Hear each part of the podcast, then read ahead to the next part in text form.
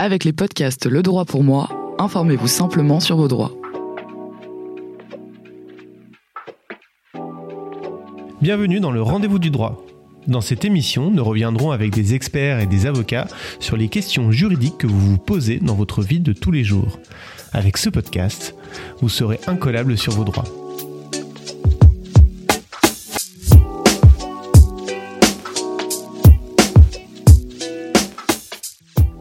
Olivier Bongrand, bonjour. Bonjour. Vous êtes avocat spécialisé en droit social et membre du réseau Jessica. Nous allons évoquer avec vous un thème que vous connaissez bien et qui touche des millions de Français chaque année dans les entreprises, le harcèlement moral au travail.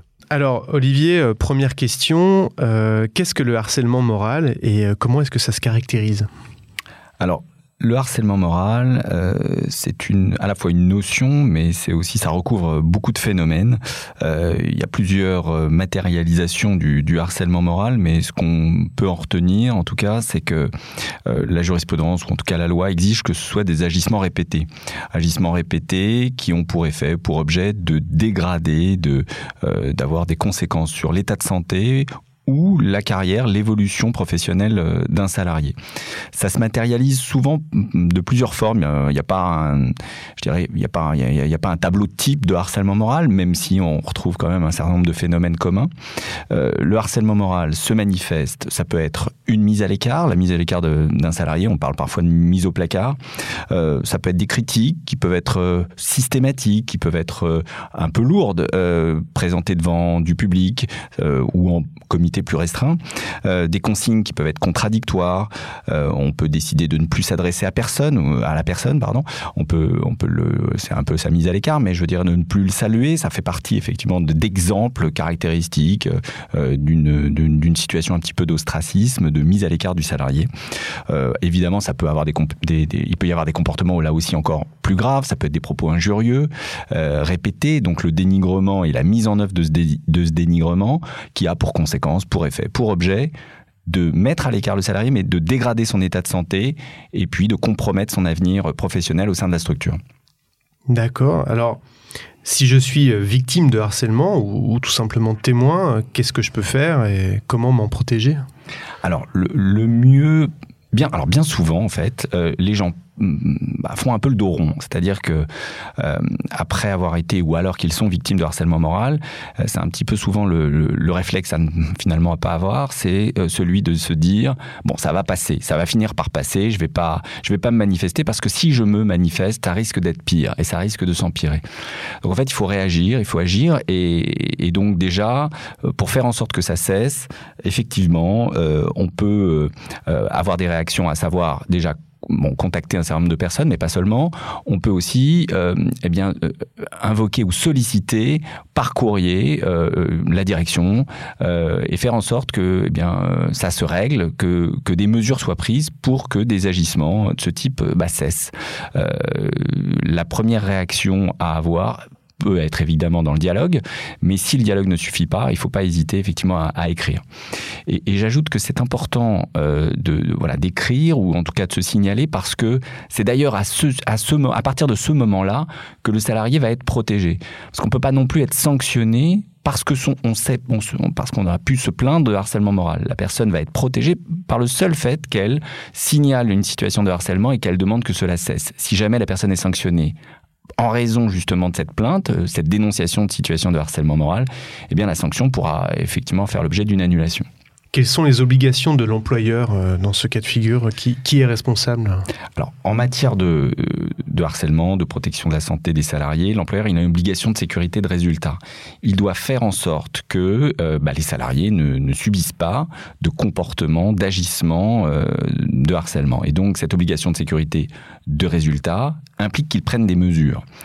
Euh, il suffit pas euh, que l'employeur dise bah j'étais pas au courant pour euh, se prémunir de cette euh, je dirais, de cette obligation, ou en tout cas de se dégager de sa responsabilité. L'employeur doit euh, mettre en œuvre des actions positives, euh, au-delà de l'affichage des textes, hein, qui prohibe le harcèlement moral dans l'entreprise. Il doit faire en sorte euh, que eh bien, les relations de travail entre salariés, entre hiérarchiques et subordonnés, voire même entre dans des rapports collatéraux, eh bien, se passent de manière à ce que le management soit convenable, mais aussi les rapports soient sans harcèlement moral. Donc agir, c'est une de ses obligations premières, et il peut pas se retrancher simplement derrière. Je n'étais pas au courant. Bien évidemment, le salarié sera plus, euh, je dirais, le salarié en cause, ou en tout cas le, euh, salarié victime sera, euh, je dirais, plus dans une situation de, je dirais, de mettre en œuvre des, des actions préventives s'il a effectivement informé l'employeur. Qui puis-je contacter si je suis victime de harcèlement? Alors, bah, le salarié peut contacter les représentants du personnel, euh, la délégation du personnel au, sein du CSE, euh, qui a une mission de prévention euh, des risques de harcèlement, mais également qui peut faire valoir un droit d'alerte en cas de danger grave, de, la connaissance d'un danger auquel un salarié serait exposé. Le salarié peut également contacter le médecin du travail, faire état effectivement bah, de, la dégradation de état de santé euh, et de la situation euh, bah, de harcèlement et de stress au travail qu'il subit. Euh, il peut également contacter l'inspection du travail qui peut intervenir auprès de, auprès de l'employeur pour faire cesser les agissements qu'il subit. Et alors, si les agissements en question ne cessent pas, comment agir? Alors, le médecin du travail, euh, bon, le médecin du travail a aussi euh, pour euh, rôle d'apprécier l'aptitude du salarié à continuer d'exécuter son travail. parfois, il y a des situations où effectivement les salariés sont tellement déstabilisés par les agissements de harcèlement moral qu'ils subissent, eh bien qu'ils peuvent être déclarés inaptes par le médecin du travail. Donc, en cas de voilà d'une situation d'inaptitude au travail, le médecin du travail peut déclarer le salarié inapte, et ce qui va contraindre l'employeur à procéder au licenciement dès lors que euh, aucun reclassement, euh, aucune possibilité de reclassement n'est euh, d'ailleurs envisagée par le médecin du travail lui-même qui peut effectivement dispenser l'employeur d'une telle recherche. ça va contraindre l'employeur à procéder au licenciement pour inaptitude et ce qui va effectivement bah, permettre aux salariés de sortir de cette situation sans être démissionnaire puisque évidemment s'il était démissionnaire il perdrait également ses droits ce qui serait un peu le comble. Est-ce qu'il est possible de rompre le contrat au tort de l'employeur? Alors, si euh, la procédure d'inaptitude euh, est engagée, euh, le salarié pourra contester en fait son licenciement en s'appuyant sur le fait que l'origine de l'inaptitude qui lui a été notifiée eh provient en fait des agissements ou du laisser-faire de l'employeur. C'est-à-dire que l'employeur est à l'origine directe de l'inaptitude dont le salarié est victime. Donc, ce faisant, il peut effectivement contester son licenciement à cette occasion. Maintenant, l'autre question qui est euh, qui se pose, c'est de savoir si un salarié peut rompre de lui-même le contrat de travail lorsqu'il est victime de, harcèlement moral. Donc le harcèlement, c'est un manquement à l'exécution du contrat. Et, le salarié a effectivement la capacité soit de donc saisir le juge pour demander la résiliation judiciaire de son contrat de travail. Bien souvent, la procédure est longue et il peut parfois attendre un an, voire un an et demi avant d'avoir une décision en première instance, ce qui est une situation qui n'est pas toujours euh, aisée de laisser le salarié dans cette situation alors soit il est en arrêt maladie, mais donc ça veut dire des arrêts prolongés. Alors parfois c'est également couplé avec une procédure d'inaptitude, c'est-à-dire que parallèlement à une demande de résiliation judiciaire, le salarié peut effectivement euh, saisir le médecin du travail qui va ensuite euh, bah, euh, le déclarer inapte, ce qui va conduire à ce que le licenciement soit prononcé, mais comme le salarié aura saisi la juridiction avant même que l'inaptitude soit notifiée, que le licenciement soit notifié, le juge sera d'abord tenu de répondre à la résiliation judiciaire. Autre possibilité pour le salarié, eh bien, c'est de euh, prendre acte de la rupture du contrat de travail au tort de, son employeur. Euh, effectivement, euh, c'est un petit peu plus risqué. Alors pourquoi? Parce qu'avec un courrier de prise d'acte, euh, c'est le juge qui va apprécier si les éléments sont établis ou pas. Euh, et s'il estime que c'est pas établi, bah, il va considérer que c'est une simple démission. Si en revanche les faits sont établis, le juge sera amené à requalifier la prise d'acte en un licenciement nul, comme ayant pour origine le, le harcèlement. La prise d'acte a un régime procédural un peu plus particulier, c'est-à-dire un peu accéléré. au lieu de passer un an et demi à l'issue d'une procédure un peu longue devant le Conseil de prud'homme, on a un audiencement qui est beaucoup plus rapide puisque le Code du travail prévoit un audiencement à un mois de la saisine du, Conseil. Donc en fait, c'est une solution qui est risquée, donc sauf à, avoir des preuves suffisamment établies, mais néanmoins qui est beaucoup plus, beaucoup plus, beaucoup plus accélérée. En préparant l'émission, vous, vous m'expliquez que il peut être parfois compliqué d'établir euh, juridiquement une situation de harcèlement. Euh, est-ce que vous pouvez développer un peu, cet aspect-là? Le, harcèlement, c'est protéiforme. Il y a plein de situations différentes et les gens n'ont pas le même ressenti face à des agissements euh, qui peuvent émaner de leurs euh, collègues, leurs employeurs. Euh, la, situation et de la, je dirais, l'administration même de la preuve, comment, comment la réalité des agissements de harcèlement est établie, ça varie vraiment d'un voilà, dossier à l'autre. Et ensuite, la perception que le juge peut avoir d'une situation de harcèlement, elle peut même varier d'une euh, d'un jugement, enfin d'une formation du Conseil de prud'homme à, une autre. Euh, la difficulté de, ces situations, au-delà euh, des, moyens de preuve qui vont être produits, c'est-à-dire des témoignages, eh bien, elle vient que vous avez une part de subjectif dans parfois des situations de harcèlement. Et donc, les gens peuvent ressentir des agissements comme constitutifs de harcèlement, mais sur le plan judiciaire, ça peut être effectivement très difficile de le traduire euh, et, de permettre et d'avoir une conviction du juge sur la réalité du harcèlement. Je vous donne un exemple. Être, euh, subir du stress au travail n'est pas en soi euh, nécessairement du harcèlement. Le stress au travail fait partie, malheureusement, je dirais, du quotidien de, de, nombre de salariés. et, pour, et pour autant, ça va pas, ça va pas être constitutif de harcèlement. Le harcèlement, euh, également, on parle d'agissements qui sont des agissements répétés. Alors, est-ce que lorsque vous avez un acte isolé euh, qui va être euh, effectivement anormal parce que c'est un comportement qui n'aurait pas dû être, propos injurieux, en, effectivement un acte isolé, est-ce que ça va constituer du harcèlement? Eh bien non, la jurisprudence exige que ce soit des actes répétés.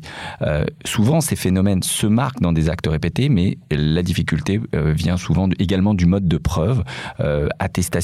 Les collègues sont pas toujours effectivement euh, dans une situation de pouvoir euh, aider à attester, à établir la réalité des faits. Donc, euh, ce ne sont pas des dossiers faciles dans la démarche judiciaire. Ils sont effectivement toujours intéressants parce que parce qu'il faut se creuser la tête et il faut réfléchir avec avec avec le salarié sur effectivement la façon dont on, on va on va administrer la preuve. Il faut savoir aussi qu'en matière de harcèlement, la preuve elle est quand même aménagé. Euh, voilà, quelqu'un qui euh, sombre en, dépression euh, et, qui a un tableau parce que vous avez quand même des éléments médicaux également qui vont le caractériser. ça peut être un commencement de preuve. si derrière vous avez d'autres éléments objectifs ou en tout cas qui peuvent être considérés comme étant objectifs de la part d'une juridiction, ça peut être des, effectivement des échanges de mails, ça peut être des courriers, eh bien le harcèlement pourra quand même être, être reconnu. Donc euh, faut pas se fixer la barre trop haute, mais voilà, chaque dossier est différent et, également chaque juridiction est différente. En vous écoutant parler, on, comprend que euh, c'est des questions compliquées, et on comprend aussi qu'un avocat peut euh, énormément aider euh, quelqu'un qui serait dans une situation de harcèlement. Alors oui, et le, plus, on en parlait tout à l'heure, la, question du, dos rond, c'est-à-dire euh, le fait que les salariés, euh, certains se disent bon bah je vais, euh, vaut mieux que je ne dise rien parce que si je commence à écrire ou si je commence à me plaindre, ça va être pire. bon là, finalement je dirais pas simplement l'expérience, mais oui l'analyse des dossiers hein, de ce type bah, fait que, enfin de la situation des gens, fait que c'est presque en continuant de subir, c'est presque en, en, courbant un petit peu le, le dos qu'en réalité les, les, agissements se, finalement vont être de plus en plus importants et dégrader davantage encore la, la, santé des salariés. Donc en fait, euh, oui, moi mon conseil c'est de, réagir évidemment, euh, de se faire assister le plus tôt possible. Il y a des choses à faire. On a vu ensemble qu'il y avait des éventuellement des personnes à, à contacter, que ce soit au sein de l'entreprise ou à l'extérieur avec le médecin du travail. Euh, voilà on n'a pas parlé du, droit de retrait, mais le droit de retrait, c'est une situation qui est aussi un petit peu dangereuse parce que si euh, l'employeur estime que ça n'est pas établi, bah alors euh, dans ce cas-là, le salarié pourra même être sanctionné pour un usage abusif du droit de retrait. Donc le droit de retrait, c'est à manier avec, euh, avec vraiment beaucoup de précautions. le mieux est de se faire assister le plus tôt possible, de se faire accompagner euh, pour justement écrire euh, éventuellement euh, les choses qui, qui, conviennent et adopter surtout une stratégie de, voilà, de protection, de défense qui soit tout à fait adaptée à, la situation du salarié. Ben, Olivier Bongrand, merci beaucoup. on a pu faire un peu le, tour de la question et on peut s'adresser à vous, j'imagine, si on a des, questions complémentaires ou si on, on pense être victime de harcèlement. C'est moi qui vous remercie, bien sûr, à votre disposition.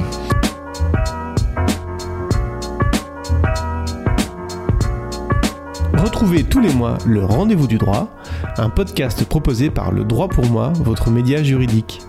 Si le podcast vous plaît, n'hésitez pas à le partager et à vous abonner sur Deezer, Spotify, Apple Podcast, SoundCloud ou bien votre appli de podcast préféré.